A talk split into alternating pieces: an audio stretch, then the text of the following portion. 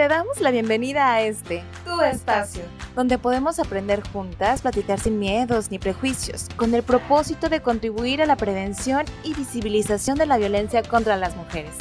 Esto es Voces Violetas, una producción de Gobierno del Estado a través del Instituto Colimense de las Mujeres, apoyado por el Indesol en su programa PAIMED.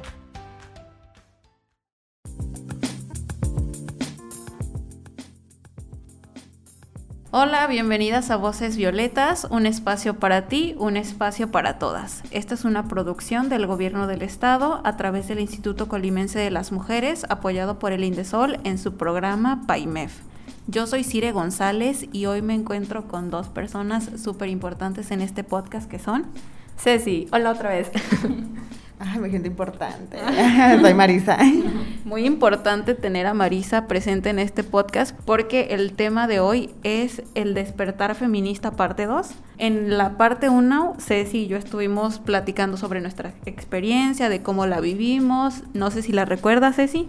Sí, fue un episodio que me gustó mucho. Creo que fue de los primeros que grabé. Y la verdad fue muy bonito porque te das cuenta de muchas cosas que es, fue como un recordar, un replantearse cosas que tal vez he vivido y no era consciente o muy consciente.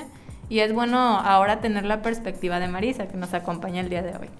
Y bueno, teniendo a Marisa presente, nos gustaría hacerle muchas preguntas. Ella es una chica muy involucrada en estos temas y nos gustaría conocer tu punto de vista acerca de este tema.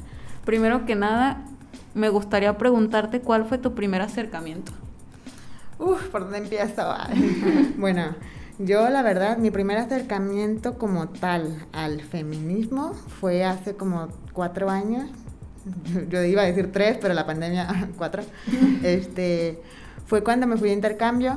Yo vengo de un colegio católico, entonces de cierta manera tenía ideas que ya están obsoletas, que yo la verdad digo, ¿por qué pensé esto? Pero bueno, yo tenía esa idea de que las mujeres deben ser femeninas, arregladas, depiladas, etc. Y a la hora de llegar a, a otro país y darme cuenta de que allá están luchando por otras cosas que yo pensaba que pues nada que ver conmigo, con mi país, con mis ideas, ni con como mujer. Dije, bueno, aquí las mujeres no se depilan, no les importa eso, no, no les abren la puerta y todas esas cosas que yo consideraba importantes. y a la hora de externarlo en redes sociales, pues como que me cayó una bomba de, es que ¿por qué piensas esto? Y que no sé qué, que no sé cuánto. Entonces yo dije, ok, debo de cuestionarme por qué estoy pensando esto. Entonces pues no sé, me llegaron como muchos flashbacks de cuando yo estaba chiquita, de cuando me empezaba a desarrollar, por ejemplo, no sé, por ejemplo, el vello corporal. Eh, yo en primaria empecé a tener vello en las axilas, como todos los niños que empiezan a... Cualquier persona normal a esa edad. como cualquier humano en plena etapa de desarrollo, claro. Este, y obviamente pues las ideas de esa época eran, si, la, si tú estás peluda o si tienes vellos o lo que sea, pues eres hombre o eres sucia o vas a oler mal o lo que sea. Entonces yo no sabía eso, yo no tenía idea de que tres pelos en mi axila eran tan importantes en la sociedad. Entonces, este, le dije, ¿sabes qué mamá? Ayúdame, me se están burlando de mí en la escuela porque tengo vello en las axilas. Y luego, luego, no sé, o sea, tan chiquita, a los 10 años, ya me estaba depilando con cremas corporales que me irritaban la piel por estar tan chiquita y estar en plena etapa de desarrollo, me irritaba mi piel y me la dañé mucho tiempo por estar pensando que estaba mal tener vello corporal. Y desde ahí fue como que, o sea, de saber sobre el feminismo y todo eso me hizo cuestionarme y me hizo acordarme de todas esas etapas de mi vida que sufrí cierto desprecio, rechazo por ser un humano en plena etapa de desarrollo, literalmente. Entonces, es curioso lo que cuentas porque justamente lo, compartíamos en el episodio de la parte 1, que la pregunta era como, ¿cuándo me puedo empezar a considerar feminista? ¿O qué fue, o cuál fue el momento así clave cuando dije eh, feminismo? Y lo que compartíamos nosotras era de que desde el momento en que nos replanteábamos o nos preguntábamos, pues el por qué, a ver, un clic de, a ver, ¿qué está pasando? ¿Pero por qué? Eh, tú dices que fue en un viaje, en un viaje que realizaste, que como que te abre el panorama, ¿no? Esta parte. Eh, ¿Consideras tú que tal vez si no hubieras hecho ese viaje, tu realidad o más bien tu apertura hacia este tema se hubiera visto más limitada o que hubiera sucedido después? Pues mira, es que cuando me fui de intercambio, la verdad, me, me abrió la mente mucho por el hecho de que conviví con gente que tenía ideas diferentes y luchaba por diferentes cosas. Entonces, si acá en México estamos súper peleados con el vello corporal, allá ya están luchando por derechos de la brecha salarial o ese tipo de cosas. Entonces, no sé, como que de no haber viajado, a lo mejor me hubiera quedado con esas ideas y nunca hubiera conocido a esas personas que pensaban diferente, que tenían otras luchas, que a lo mejor, pues allá, pues no sé, es primer mundo, ¿no? O sea, como que la educación también que, que les dan, las ideas que les imponen a las personas, son completamente diferentes a las de aquí de México. Aquí tenemos mucha influencia religiosa, mucha influencia este, patriarcal y por eso muchas mujeres a la edad de 9, 10 ya se están depilando, ya se están sometiendo a dietas que, ¿sabes? O sea, sí, pues es una bola de nieve, ¿no? Que crece sin control. Creo que estar sometidas y sometidos en un contexto cultural tan tan fuerte, tan pesado, tan patriarcal como es el nuestro, pues es lo que desencadena, ¿no? Que dices tú, es que yo vengo de una escuela así asado, e, eso ya es como sabores y colores, que es muy respetable todo, pero sí creo que el contexto influye mucho en el desarrollo eh, de las personas, ¿no? Entonces, el que tú digas que, que tal vez esta parte influenció mucho, pues creo que es una historia similar a la que todas hemos vivido que al final de cuentas tú decides romper con este ciclo, ¿no? Sí, mira, casi casi que me tuve que salir del país para darme cuenta de todo lo que estaba mal en mi mente, en mi realidad y en mi sociedad. O sea, hasta ese momento me di cuenta de que yo hacía cosas que estaban mal, que yo juzgaba a otras mujeres o que yo sentía que a lo mejor eran competencia, o sea, por todo lo que hemos vivido a través de, de la primaria, ¿no? O sea, es súper normal de que, ay, ella es mi amiga, pero tú no.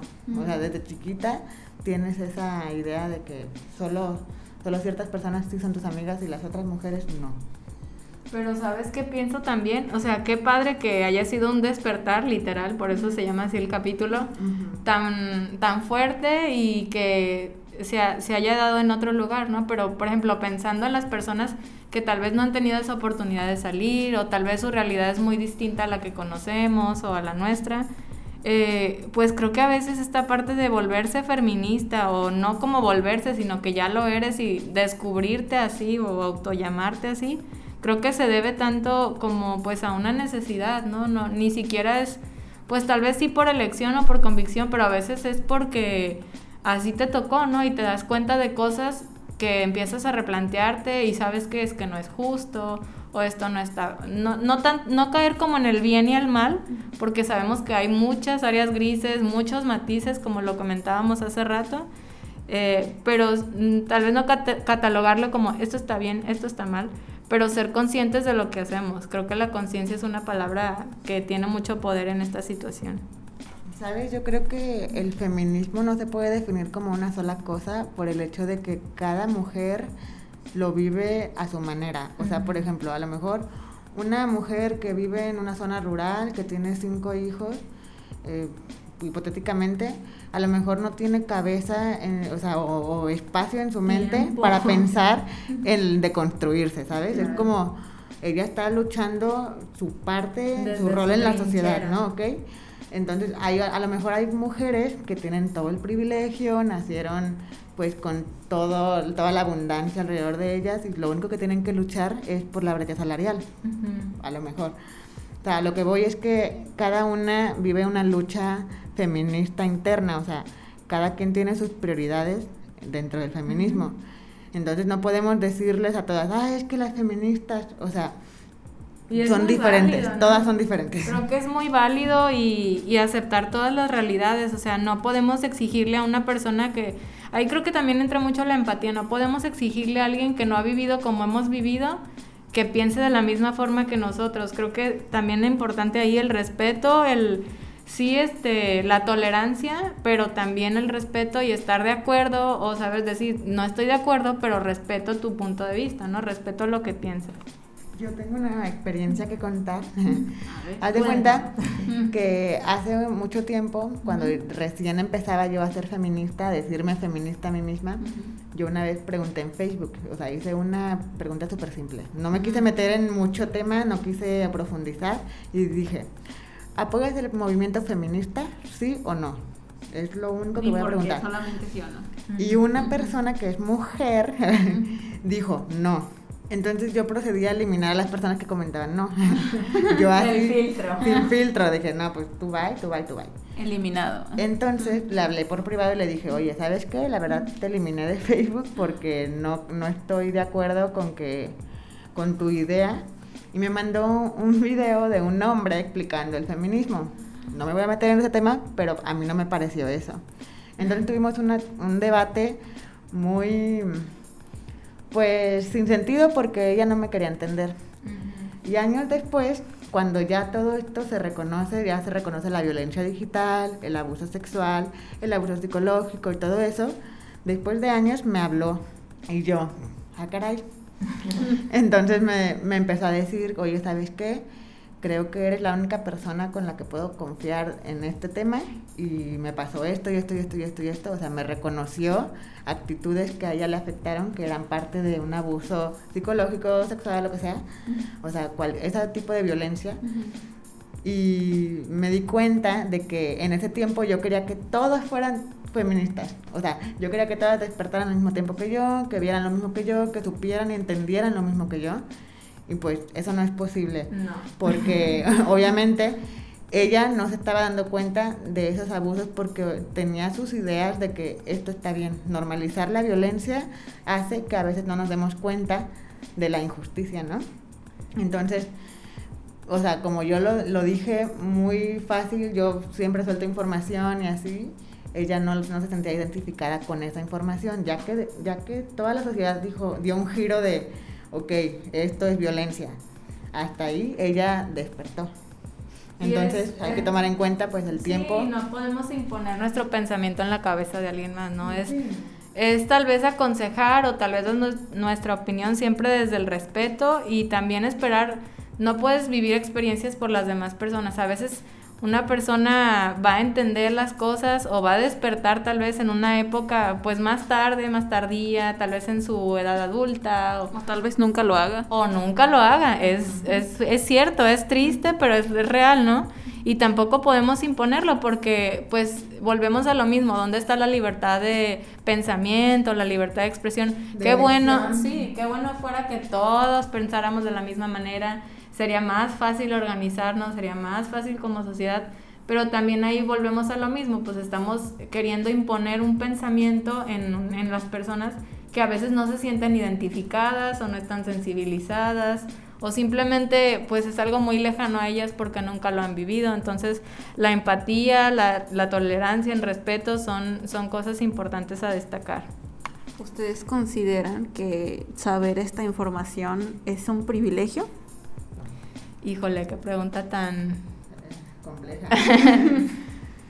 Mm, Pues yo creo que para eso habría que tomarlo desde el punto de vista de que la información, alguna, en alguno de los episodios lo dijimos, que la información es poder, ¿no? Y el educar, como lo mencionábamos en episodios recientes, la educación es un arma pues súper importante porque ya no te vuelve ignorante o vulnerable a, a situaciones como la violencia. El, el simple hecho de saber, de ponerle nombre y apellido a lo que estás viviendo, a lo que estás sintiendo, pues ya te hace como más fácil poder este alerta, ¿no? Exacto, es poder abordarlo, ¿no? Ya, ya ser consciente de lo que, lo que está pasando, cómo vivirlo, a quién acudir, a con quién este, trabajarlo. Entonces, pues tal vez es un privilegio porque es información y que a veces por desconocimiento caemos en estas situaciones. Pero creo que es deber de cada una de nosotras y nosotros, pues estar aprendiendo, ¿no? El, el admitir y tener esa humildad para decir que no todos sabemos de todo y que es un constante aprendizaje.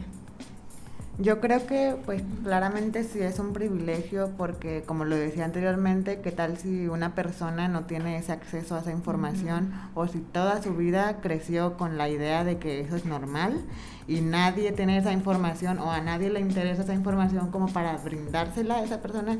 Entonces, pues, sí es un privilegio saber cuando es violencia, cuando es un abuso, cuando es manipulación. Pues bueno, el tema da para mucho, como ya lo vimos, es la segunda parte. Me agrada mucho platicar con ustedes, pero creo que ya es momento de que cerremos este tema. No sé si gusten agregar algo más o comentar alguna otra cosa que les quede.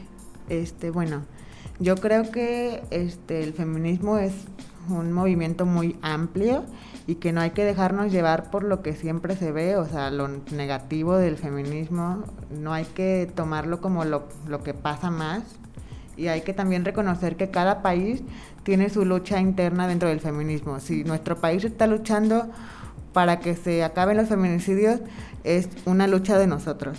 Si en otro país están luchando para que las mujeres tengan acceso a la educación o a la libertad de salir, es lucha de allá. O sea, lo digo porque ah, veo muchos comentarios como, ¿y dónde están las feministas viajando a quién sabe dónde para que se erradique la violencia de allá? O sea, ok, que haya mucha violencia injusta en otro lado no quiere decir que en nuestro país no haya violencia de este grado.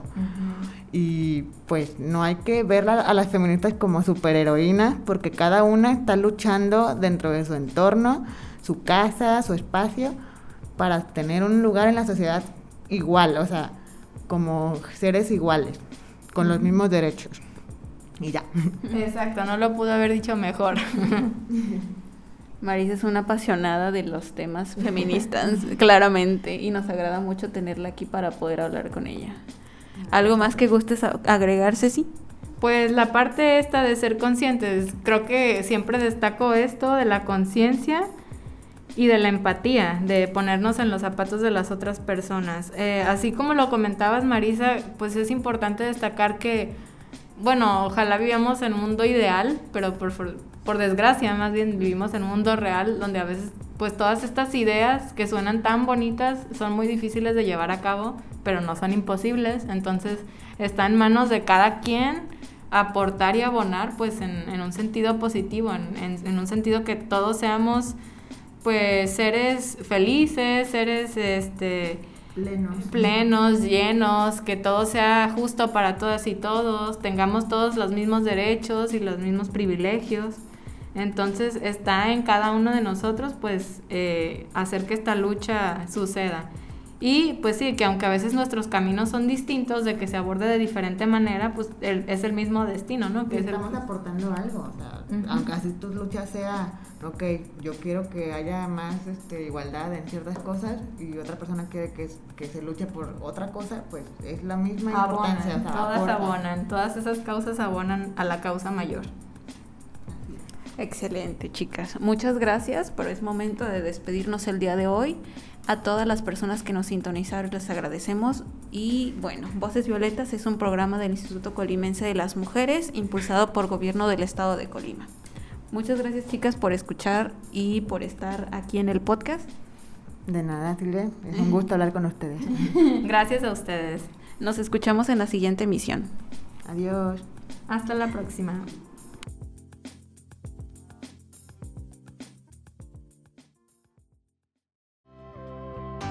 Gracias por sintonizar Voces Violetas. Un espacio para ti, un espacio para todas. Un lugar para aprender, escuchar y conocernos. Esta es una producción del Gobierno del Estado de Colima a través del Instituto Colimense de las Mujeres, apoyado por Indesol en su programa PAIME.